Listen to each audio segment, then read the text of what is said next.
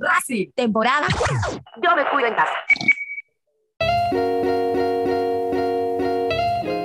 Hola, ¿cómo están? Un gusto estar de nuevo con ustedes y bienvenidos a Isil Radio. El encuentro comenzaba con mucha presión del equipo colombiano. Perú quería triangular pero no podía por la presión colombiana y ganaba todas las divididas, obligando a Perú a jugar largo. Pero la Padula contra Mina y Sánchez constantemente perdía los duelos. En el minuto 4 James realiza un mal control y Cueva recupera la pelota. Avanza amagando el cuerpo y antes de que se le acerquen los colombianos le ofrece una pared a la Padula, que se la devuelve de una forma no muy precisa en una zona que no esperaba, pero esto hace que Mina se equivoque y Cueva pueda reaccionar antes y tomar el balón. Y al momento de acomodar el cuerpo para darle a la pelota, eh, la pelota le pica como un poco más adelante y lo cruza Davison Sánchez. Luego a Perú hace un bloque de 20 metros con una formación de un 4-5-1. Y bueno, en ese momento de plano ya los, los jugadores peruanos dejaron de presionar. Los colombianos desplegaban su fútbol, empezaron a, cambiar de posiciones en ataque y lo cual dificultaba un poco más la marcación del equipo peruano. Perú estaba eh, como aceptando su papel de vamos a tirarnos atrás y, a esperar, pero que en ese momento tampoco se veía que Gareca les haya dado la, la indicación de pararse de determinada manera, sino que los jugadores, al verse superados, tomaron esta iniciativa. Y Colombia hasta ese momento ya llevaba muchos remates, pero todos rebotaban en los peruanos. En el minuto 15 eh, seguían las llegadas de Colombia con relativa facilidad hasta los tres cuartos de campo. Pero a partir de ahí no lograban hilar una jugada que les permitiese efectuar un remate directo. Tanto así, en el minuto 20, Luis Díaz cambia de banda, ya que por la banda de Aldo Corso, eh, este lo estaba cortando con muchas faltas y encimándolo demasiado. El partido a partir de ahí se volvió un bucle, que se resume en ataque colombiano, remate al bulto, el rechace le cae a un colombiano que remata de nuevo al cuerpo de un peruano, esta vez cayendo el rebote en un peruano despeja y la pelota regresa iniciando otro ataque de Colombia. Las únicas veces que Perú logró avanzar en el campo dándole movilidad al balón es cuando pasó la pelota por Cueva.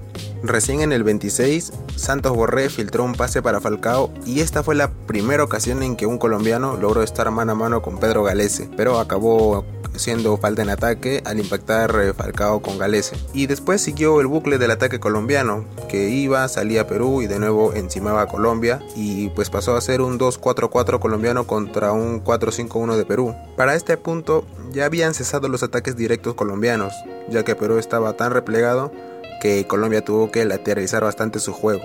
Antes de terminar el primer tiempo, Perú empezó a realizar contragolpes que terminaban en tiros de esquina o insinuaciones, pero ya se vislumbraba cuál iba a ser eh, el argumento de Perú para generar algo de peligro. Así pues terminó el primer tiempo con los peruanos preguntándose por qué no nos habían marcado gol y los colombianos pues bastante confiados de que en cualquier momento iba a caer. Para la segunda mitad ingresó Edison Flores por Sergio Peña para jugar un poco la banda izquierda y poder ayudar a Marco López que estaba teniendo bastantes problemas por esa banda. Eh, Cueva pasó a jugar de enganche para liberarlo por lo que la formación pasó al clásico 4-2-3-1 y empezando, o sea, desde el partido del segundo tiempo empezó Perú con muchas ganas, el ingreso de Flores se notó bastante, además él eh, entró con mucha... Eh, entró diferente a los amistosos con los, en los que lo habíamos visto antes. La primera pelota que tocó fue control y remate, que rebotó en un colombiano, pero al instante Flores corrió a presionar y recuperó el balón. A partir de ahí las divididas empezaron a repartirse de manera más equitativa. Ya este aspecto no era superado por los colombianos. Y el partido se empezó a dar un poco como quería Perú, no desde el dominio del balón, sino que cuando la recuperaba hacía durar un poco más la posesión. Claro que a comparación del primer tiempo, tenerla y dar cinco pases seguidos ya era bastante. Y obligaba a Colombia a jugar. En el 63 en Perú ingresó Luis Abraham por Marcos López y Christopher González por Yoshimar Yotun. Araujo ingresó por Zambrano que daba la sensación de que no quería salir pero tuvo que acatar la orden. En Colombia ingresó Miguel Borja por Falcao y Alzate por Borré. En el 67 se da una jugada que yo la definiría como el momento exacto en el que Colombia perdió la calma. James estaba en el círculo central y abre la jugada con Mujica. El lateral gana metros hasta la posición de Corso. Entonces ahí tenía la posibilidad de encarar a Corso o esperar a que lleguen sus compañeros al área para intentar centrar. Pero en ese momento en el área habían solo dos colombianos y cinco peruanos que los rodeaban, y Mojica decidió enviar un centro fortísimo a media altura que no le llegó a nadie. A partir de aquí es que Colombia se empieza a desesperar y se hace evidente la ansiedad de conseguir el gol a falta de 20 minutos. En el 73 ingresó Jimmy Chará por Mateus Uribe, buscando ampliar el volumen ofensivo de Colombia. Con este ingreso, Colombia se posiciona en un 4-2-3-1, con Chará detrás de Borja y con Díaz y James abiertos. Pero al atacar se colocaban cuatro delante, de extremos Díaz y James, doble punta Jimmy Chará y Borja, detrás como volantes Alzate Barrios y como carrileros Mujica y Cuadrado, sumándose constantemente Mina de 9, dejando solo a Davison Sánchez de último hombre. En el 75 las jugadas eran Díaz por izquierda, encarando en diagonal hacia el, hacia el área, pero al no poder ingresar conducía hacia atrás y mientras seguía conduciendo la pelota de manera horizontal, al no encontrar soluciones, seguía y seguía y seguía conduciendo hasta llegar a la posición de James. Entonces la dejaba a un metro con James quien solucionaba de dos maneras, o esperaba la subida de cuadrado por la espalda y se la dejaba correr, o encaraba de la misma manera de Díaz pero al lado contrario, o sea, encarando, encarando y conduciendo hasta la zona de corso. Al no encontrar soluciones en medio de estas jugadas, pues remataban o centraban, pero ninguno eran trascendentes, ya que terminaban en saques de meta o tiros de esquina. En el 77 hubo un ataque por zona izquierda de Luis Díaz que encaraba como lo venía haciendo gran parte del encuentro, pero al no poder quitarse la marca de Aldo Corso, remata de pues sin, sin razón, porque no había peligro, o sea, la pelota le iba a rebotar. Qué cosa que pasó y le cayó a Tapia. Tapia la pisó, intentó salir con alguien me parece, pero se complicó y la acabó perdiendo. El balón le quedó a Alzate, quien mandó un cetro para Borja, pero Abraham lo anticipó. El gesto técnico, si lo ves en la repetición, parece correcto, pero no calcula bien y acaba dándole al balón con la zona errada de la cabeza, enviando la pelota hacia su propio arco. Y afortunadamente para Perú, Gales estuvo muy atento y la mandó al tiro de esquina. Tiro de esquina que cobró James y la peinaron en el primer palo y en el segundo palo apareció Miguel Borja, que de 10 remates metes 9. Uno fallas y pasó ese día. Miguel Borja define de una manera un poco en una posición incómoda y remató suave, pero remató suave a un metro del arco. Gales hace una tapada, yo diría como de futsal, y salvó a Perú de la más clara del partido. Esa fue la... Es que esa pelota es increíble cómo es que no entró. Pero bueno, en el 83 ingresó Ormeño por Gianluca Lapadula. Hubo un ataque más de Colombia por el medio que no llegaba a nada. Interceptó Corso un mal pase de Chará. Esta intercepción le cayó a los pies a Araujo, quien rápidamente la soltó con Carrillo. Se tomó su tiempo, levantó la cabeza y vio a Cristian Cueva, que se encontraba detrás de la mitad de la cancha. Cueva se da media vuelta y ante la llegada de Barrios para sacar el balón, hizo una gambeta bastante peculiar, tipo de estos regateadores antiguos de típico eh, win, ¿no? El que jugaba de 11, el jugaba de 7 y enganchó hacia atrás. Barrios eh, queda descolocado, o sea, queda de espaldas hacia Cueva y lo que intenta es eh, pues cortar la jugada. Y lo que hace es una vez que está de espaldas y prácticamente cayéndose lo que decide es terminar de caerse pero sobre Cueva no para pues cortarlo. Cueva hábilmente lo dejó tirado y se encontró en la línea del medio exactamente en la línea del medio. Dio un toque más y tenía cuatro alternativas de pase. Resolvió con la mejor.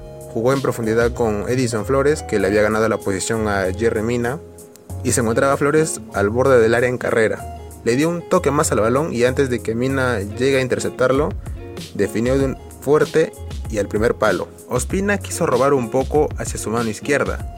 Tal vez conocía las definiciones de Edison Flores, que por lo general son cruzadas. Cuando Ospina quiso volver sobre su derecha, ya no pudo tapar el remate y llegó el gol peruano. En el 90 ingresó preciado por Wilmar Barrios e Inestrosa por Mojica y a estas alturas seguían lloviendo centros y remates, pero que pues como se dio casi en todo el encuentro rebotaban o llegaban sin peligro a las manos de Galese. Pero en el 94 Juan Cuadrado se sacó con una facilidad tremenda la marca de Ormeño, el mexicano peruano que no estaba ayudando a marcar. pero en los balones aéreos digamos que hacía su tarea. Juan Guillermo se sacó la marca de Ormeño y estaba libre al borde de la media luna. Remató fortísimo en dirección al medio, pero se desvió en Renato Tapia y la pelota se fue botando y parecía que estaba por entrar y le dio una caricia al poste izquierdo. Digamos junto con la de Borja, eh, después del casi autogol de Abraham, fue la segunda más clara, aunque en esta no había tanto mérito de Colombia, sino un caso fortuito, pues un rebote en un jugador peruano. El partido se terminaba en campo colombiano, ya era el minuto 97 y Valenzuela pita el final. Partidos como este en la era Gareca, eh, al menos que se me vienen a la mente, creo que puede ser el primer tiempo del Chile-Perú en Santiago para Rusia, o el Argentina-Perú en la bombonera también para Rusia. También el Uruguay eh, en la Copa América, el Uruguay-Perú que terminó en penales. Escuché a unos periodistas colombianos que decían eh, pues que ellos no podían cambiar su estilo. Colombia solo gana cuando juega bien, porque cuando no juega bien no puede ganar. Y eso me hizo acordar mucho a la selección eliminatoria de Rusia y post eliminatoria, la, la, etapa de amistosos previos al Mundial, donde eh, vi una selección que no sé, espero que sí se pueda volver a ver porque estéticamente era muy bonito ver ese equipo. Y que da la sensación de que ahora no es tan así, pero que si lo vemos desde el punto de vista competitivo es bueno porque no siempre vas a poder jugar mejor que el rival y, y sacar resultados en los que trabajaste el, mantener el arco en cero, eso denota mucho un equipo maduro.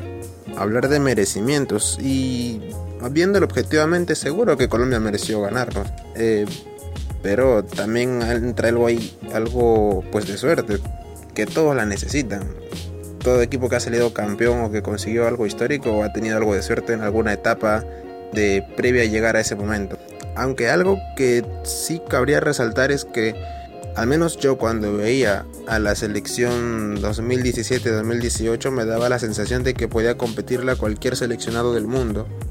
Cosa que no siento con esta selección, pero la efectividad de esta selección no la teníamos antes.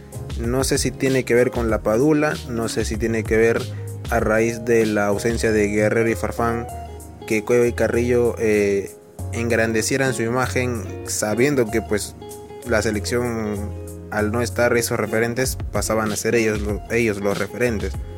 En cualquier caso, pues Perú está cuarto, eh, dependiendo exclusivamente de sí mismo.